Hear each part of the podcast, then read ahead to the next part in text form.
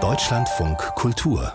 Rang 1 Museen sind sehr kreativ im Versuch, ihre Räume zugänglicher zu machen. Das Museum Morsbruch hat gerade Bürger der Stadt eine eigene Ausstellung kuratieren lassen. In Hamburg gibt's ein Blind Date, also Kunst ohne Titelbeschreibung. Und in Trier, da werden an diesen Adventswochenenden Theaterszenen vor Gemälden gespielt. Von Laien, die sich von den Kunstwerken haben inspirieren lassen. Und einstudiert und bearbeitet hat diese Szene der Regisseur Marc Bernhard Gleisner. Schönen guten Tag nach nach Trier.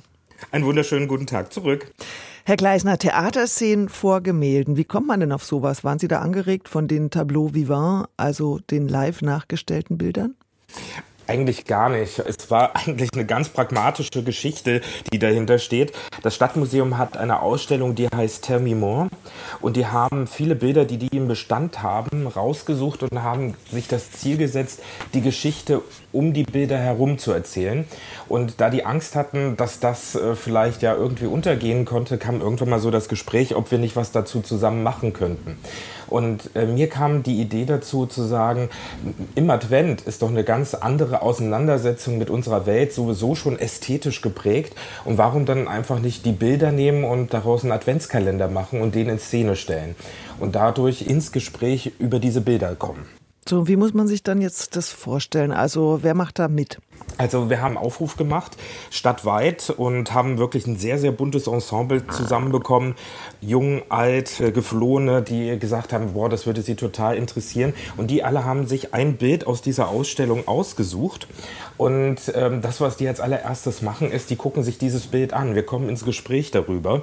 Und das ist natürlich auch ganz spannend zu sehen. Normalerweise denkt man sich ja, oh, ich verstehe Kunst nicht. Wenn ich ins Museum gehe, dann brauche ich eigentlich erstmal ein kunstwissenschaftliches Studium und wir äh, lockern erstmal so oder machen das Ganze barrierefreier und sagen, was seht ihr, was setzt euch damit mal auseinander und vor allen Dingen tell me more, ja, wo knüpft das an eure Lebensgeschichte an, wo sind da Assoziationen und da kommt man dann ziemlich schnell ins Gespräch und dann kommen dann auch sehr, sehr schnell existenzielle Themen, die dann in theatrale Szenen gewandelt werden.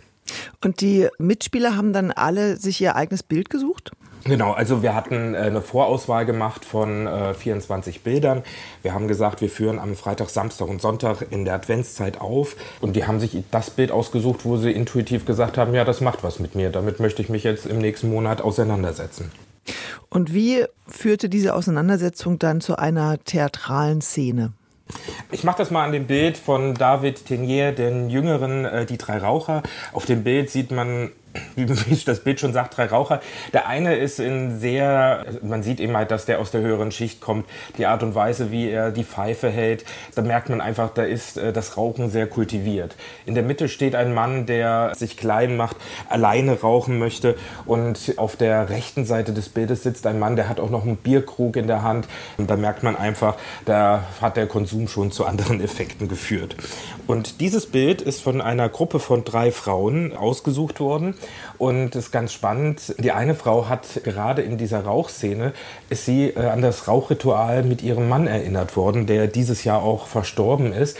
Und sie hat dann auf einmal sehr viel über das Gemeinschaftsstiftende von Rauchen, Raucherpausen gesprochen, wie wichtig es über den Tod ihres Mannes hinaus war. Die andere Lehrerin, für die war diese Frage von Rauchen natürlich auch eine Frage von Betäubung. Dann war die auch noch in der Suchtberatung in der Schule aktiv. Die hatte einen ganz anderen Zugang zu dieser Thematik von Rauchen und Sucht. Und die andere, die damit überhaupt nichts anfangen konnte und fragte sich ja, wie hat dieses Bild eigentlich außer Sozialkritik noch eine Sinnstiftung? Und da hat man dann auf einmal drei unterschiedliche Biografien, die aus ihrer Biografie ganz andere Aspekte in diesem Bild sehen und das weiterschreiben, äh, weiter verweben mit ihrer Biografie. Und dann ist es natürlich dann Aufgabe eines Regisseurs, erstens sehr gut zuzuhören, zu fragen, welche Emotionen stecken dahinter jenseits der Inhalte und das dann zu einem äh, Text zusammenzufügen. Und in dem Fall habe ich gesagt, okay, hier ist es schwierig, einen Text selbst zu schreiben, was wir normalerweise machen. Äh, und ich habe auf einen Text von Leonardo Boff, einem Theologen, zurückgegriffen, der das Sakrament des Zigarettenstummels geschrieben hat. Und dieser Text, der konnte so diese ganzen Emotionen, die die äh, Frauen in die Interpretation des Bildes einbringen, auffangen. Und dann haben wir diesen Text natürlich auch noch verändert mit den biografischen Texten der Frauen und ähm, deren Kommentierung. Und das Ganze ist dann so eine Art szenische Lesung vor diesem Bild oder wie muss man sich das vorstellen? Das hat drei Teile. Die SchauspielerInnen kommen rein, stellen sich vor das Gemälde und dann ist erstmal 60 Sekunden lang nur Statik. Also es wird dieses Bild nachgebildet und äh, man sieht schon, das ist keine identische Nachbildung, sondern hier fängt schon Interpretation an. Nach diesen 60 Sekunden bewegt sich eine der Darstellerinnen äh, mit einem Impuls raus und fängt an zu interagieren. Das kann einmal ein Gedicht sein, das kann ein Lied sein, das kann eine Anklage sein, es kann aber auch eine Interaktion mit den anderen Darstellerinnen sein. Das ist dann immer das, was wir daraus entwickeln. Und diese Szene, die dauert dann so fünf bis sieben Minuten und diese Darstellung soll die Dynamik dieses Bildes herausbringen. Und danach ändert sich dann auch nochmal das lebende Bild. Das, nach der Interaktion kommt nochmal ein lebendes Bild für auch nochmal 60 Sekunden und danach wechseln die Darstellerinnen nochmal in das Anfangsbild, sodass man einfach auch sehen kann, was da alles drinsteckt in diesem Bild. Das Projekt ist ja eine Kooperation vom Stadtmuseum, dem Bistum Trier, wo Sie auch angestellt sind, und der pastorale Raum Trier. Welche Rolle spielen denn dann in dem Kontext religiöse Weltbezüge der Kunstwerke? Also ich bin ja seit drei Jahren im Bistum Trier als Regisseur angestellt und arbeite ja mit der Methode Rimini-Protokolle, Expertise des Alltags. Und ich habe schon immer die provokative These rausgehauen Richtung Glaubenskommunikation, dass Netflix und Amazon mittlerweile uns als Kirche die existenziellen Fragen wegnehmen. Und äh, ich sage aber, es ist ein absolutes Bedürfnis da und wir müssen gucken, dass wir dieses Bedürfnis an eine ästhetische Produktion rückbinden. Und es ist total spannend und hat Menschen, gerade in Trier, was ja hochkatholisch ist, die sehen auf einmal in Bildern, wo ich überhaupt nicht an Glaubenskommunikation denken würde, auf einmal so eine Frage von Hoffnung und wie können wir über diese Hoffnung heute noch sprechen. Ja? Also man merkt wirklich eine Sprachlosigkeit in unserer Welt und da sehen die dann auf einmal in diesen Bildern ganz, ganz große Fragen aufgeworfen, mit denen sie sich auseinandersetzen können. Und gleichzeitig finden sie aber auch in den Bildern religiöse Ausdrücke, über die sie sich lustig machen können, über die sie äh, nachdenken können, die sie diskutieren können. Und das haben wir eigentlich jetzt in jedem Bild gehabt, dass da immer so eine, ja, so eine Glaubensdimension im Advent daraus gekommen ist. Jetzt haben wir das dritte Adventswochenende. Das heißt, äh, heute werden wieder Bilder belebt in Trier im Stadtmuseum. Mhm. Sind die Besucher informiert, dass sowas stattfindet und wie waren die Reaktionen?